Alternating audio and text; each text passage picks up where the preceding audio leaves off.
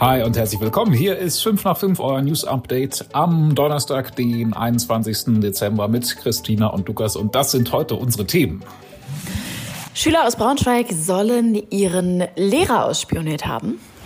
Anklage gegen Vater nach Angriff in der Braunschweiger Notaufnahme. Und sturmtief kurz vor Weihnachten sind jetzt sogar die Weihnachtsmärkte in Gefahr.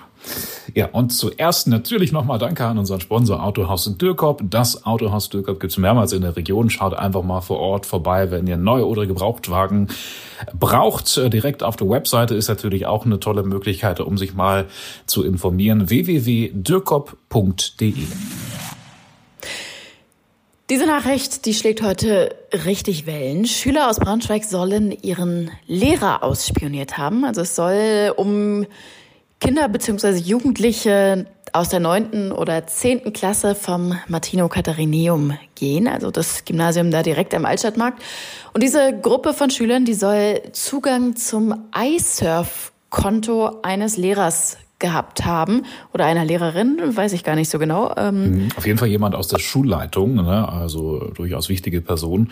Und äh, ja, vielleicht noch für alle, die es nicht kennen, iSurf ist so eine Plattform, die ja viele, wenn nicht sogar fast alle Schulen benutzen, glaube ich. Zumindest gab es das selbst schon ähm, zu meiner Schulzeit. Da kann man ja, alles Mögliche machen, Dateien ablegen, sich Nachrichten schreiben. Das ist einfach eine super wichtige Plattform, um den Schulalltag zu organisieren. Also da speichern Lehrer anscheinend sogar ihre Klausuren, stehen im Austausch mit der Schülerschaft, können Aufgaben verteilen und, und, und. Also wirklich, ähm, ja, zentrale, zentrale App oder Plattform für Schulen. Ja, und monatelang hatten diese Schüler, über die wir geredet haben, jetzt die Login-Daten eines Lehrers und haben sich da auch regelmäßig unter seinem Namen eingeloggt und hatten dann natürlich zwangsläufig auch Zugang zu einer ganzen Menge sensibler Daten. Also da war, Lukas hat es ja gerade gesagt, Klausuren werden da gespeichert. Da wird aber auch ähm, hinterlegt, wer zum Beispiel krank ist, ähm, E-Mail-Verläufe und sowas. Gibt es alles? Da konnten die jetzt alle hatten die Einblick auf jeden Fall rein. Und das einfach monatelang, ne? Also unfassbar, was sie da alles erfahren und an äh, ja, sensiblen Daten bekommen haben müssen. Irgendwann ist das jetzt aber aufgeflogen in letzter Zeit. Und ja, jetzt haben auch wir, die Braunschweiger Zeitung, davon Wind bekommen. Es sind aber eben noch wirklich wahnsinnig viele Fragen offen, weil die Polizei da halt gerade auch noch ermittelt. Ähm, die Schüler wurden jetzt auch schon angezeigt, die Eltern wurden informiert. Bald gibt's auch einen Elternabend zu dem Thema. Also jetzt kurz vor Weihnachten scheint da an diesem Gymnasium wirklich der Baum zu brennen, muss man sagen. Also, das ist wirklich krass. Das, das wird ein besinnliches Weihnachtsfest. Ja. Kann man sich auf jeden Fall vorstellen, was da gerade los ist. Also wir wissen aber auch eine ganze Menge Sachen noch nicht. Also wir wissen zum Beispiel nicht, wie die Schüler an die Zugangsdaten überhaupt rangekommen sind. Also es kann ja sein, dass sie den Lehrer gehackt haben, dass sie die Login-Daten irgendwo in der Schule gesehen haben, zum Beispiel, wenn das irgendwo eingegeben wurde oder so, wie sie eigentlich aufgeflogen sind, das ist tatsächlich auch noch unklar. Das würde ich gerne erfahren. Also gerade wie sie jetzt aufgeflogen sind, ähm, ist natürlich eine spannende Frage, wie sie an die Daten gekommen sind. Ach, ich kann, ich kann mir eigentlich wenig vorstellen, dass das ein Hack war, ne? weil da gehört dann ja wirklich schon kriminelle Energie zu. Also ich kann, halte es zumindest für wahrscheinlicher, auch wenn das nur Spekulation ist, dass die irgendwo auf dem Lehrerpult dann mal einen Zettel mit Login-Daten gesehen haben oder sowas. Ne? Und dann dachten sie, na, probieren wir es mal, Mutprobe oder so, wer traut sich das einzugeben? Und dann, ja, hat das so begonnen. Zumindest mein, mein, meine Vorstellung.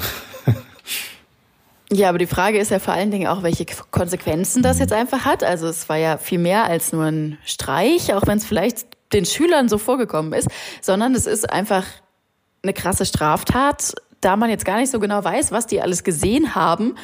Ähm, könnte ich mir vorstellen, zum Beispiel Klausuren oder so, wer weiß, das mhm. muss vielleicht alles oh. wiederholt werden, wenn die die Aufgaben vorher ja. kannten. Man kann ja nicht sagen, an wen haben die das alles verteilt, wusste vielleicht die ganze Klasse immer schon die Aufgabenstellung und sowas. Ähm, also da hängt einfach, das ist ein super langer Rattenschwanz äh, und theoretisch wäre ja sogar eine Geld- oder auch Freiheitsstrafe möglich. Ähm, und auch die Schule kann eigene Konsequenzen ziehen.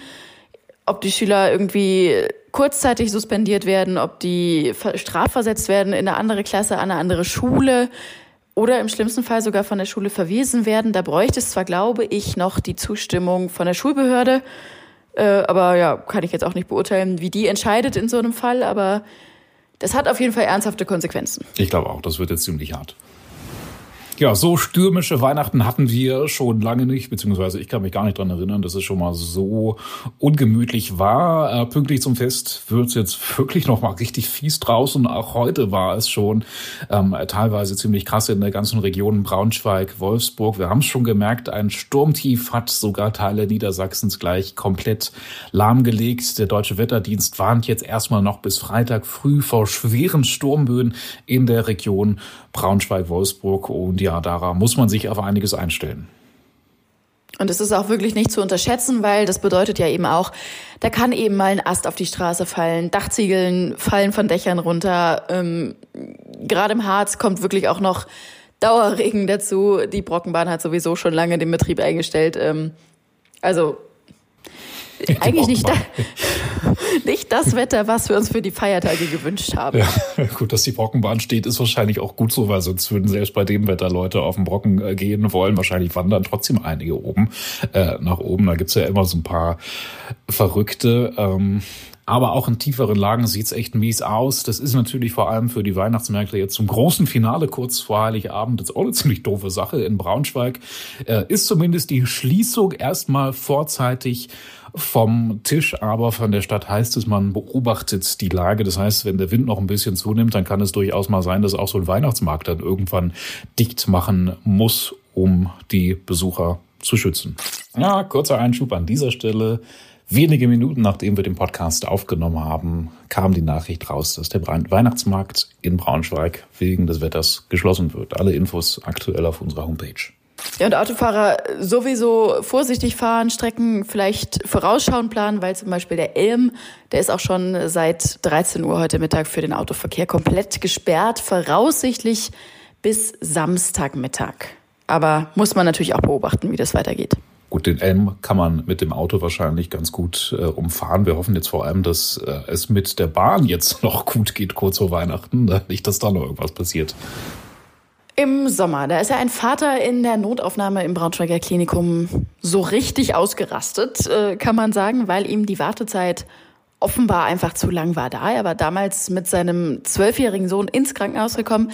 Der war jetzt aber nur vom Fahrrad gestürzt und eigentlich auch nicht so schwer verletzt. Dem Vater hat das irgendwie trotzdem alles zu lange gedauert und dann, ja, ist er ausgetickt. Ja, man hat dann den leitenden Oberarzt dazu gerufen, eigentlich ähm, damit der den Mann dann beruhigen äh, konnte, könnte. Stattdessen wurde der Oberarzt dann jetzt aber auch verprügelt und das so heftig, dass der Täter jetzt im schlimmsten Fall sogar mit einer Gefängnisstrafe rechnen muss. Genau, die Staatsanwaltschaft Braunschweig hat Anklage gegen ihn erhoben wegen gefährlicher Körperverletzung. Und äh, nur mal so zur Einordnung, also da liegt die Strafe zwischen sechs Monaten und zehn Jahren Freiheitsstrafe.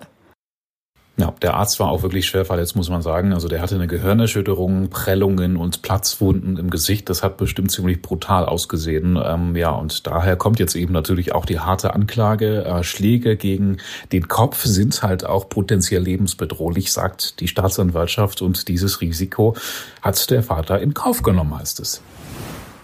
Zum Jahresende haben wir noch ein paar echt coole News für alle Radfahrer in Braunschweig. Es gibt nämlich jetzt einen grünen Pfeil für Radfahrer. Ihr kennt das bestimmt vom Autofahren, also eigentlich ist die Ampel rot. An bestimmten Kreuzungen darf man dann aber nach rechts abbiegen, wenn da eben so ein kleiner grüner Pfeil ist.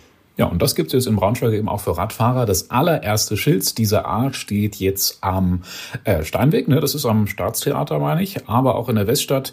Da sind jetzt schon die ersten aufgestellt worden und die Stadtverwaltung prüft jetzt stückchenweise, welche Kreuzungen da noch in Frage kommen. Und da fällt mir ein, wir hatten doch vor ein paar Wochen mal darüber berichtet, dass viele Radfahrer in Braunschweig, vor allem wenn sie nach rechts abbiegen, über Rot fahren. Ne? Und das ist dann jetzt die Konsequenz. Vielleicht ist das jetzt die Konsequenz. Konsequenz daraus. Na, ich denke, das ist schon länger geplant gewesen. Ja, wahrscheinlich.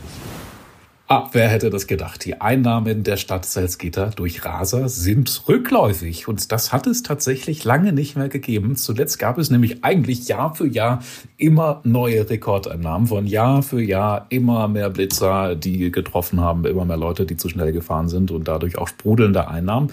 Jetzt scheint der Trend tatsächlich rückläufig zu sein. Statt 5 Millionen im vergangenen Jahr waren es jetzt nur noch 4,3 Millionen Euro an Bußgeldern, die eingenommen wurden. Ähm, natürlich zählen dazu jetzt nicht nur die Raser, sondern alle anderen Vergehen wegen irgendwie Verkehrsverstößen, also Knöllchen und Co.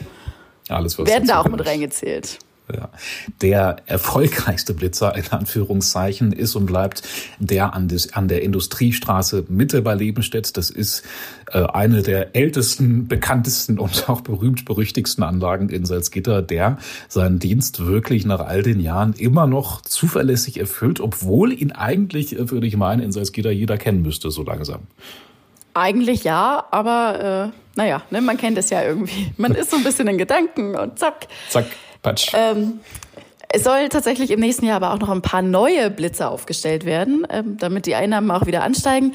Ähm, einer kommt in Höhe Engelnstedt an der Ludwig-Erhard-Straße dazu, an der Willy-Brandt-Straße, in beide Richtungen gleich und auch auf der Nord-Süd-Straße zwischen Feuerwehr und der Porsche-Straße. Ähm, ja, also sagen wir so, die Stadt Salzgitter hat ordentlich was vor im nächsten Jahr. So, wir sind damit durch für heute. Schön, dass ihr dabei wart. Ihr wisst es, kontaktiert uns gerne. Wir freuen uns auch über Weihnachtsgrüße kurz vorm Feste. Schreibt uns eine WhatsApp. Die Nummer findet ihr in den Shownotes und eine Mailadresse haben wir natürlich auch. 5 nach 5 at funkemedien.de. Freuen wir uns jederzeit über Post von euch.